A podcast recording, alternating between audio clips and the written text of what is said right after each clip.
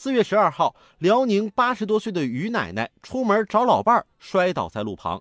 因为不愿意相信老伴儿在今年一月已经病逝了，患有阿尔茨海默症的于奶奶每天都要出门寻找老伴儿啊，回家吧，咱们好好的，谁也不说你了。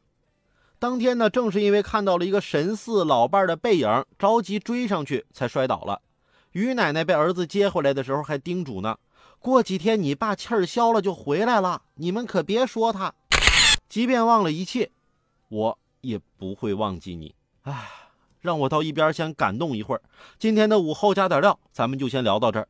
有更多的新鲜事和段子，如果想和我分享，欢迎大家随时添加关注我的新浪微博八八九海鹏，或者在蜻蜓 FM 上搜索关注。评论来了，让我们一起为您的午后加点料。明天见。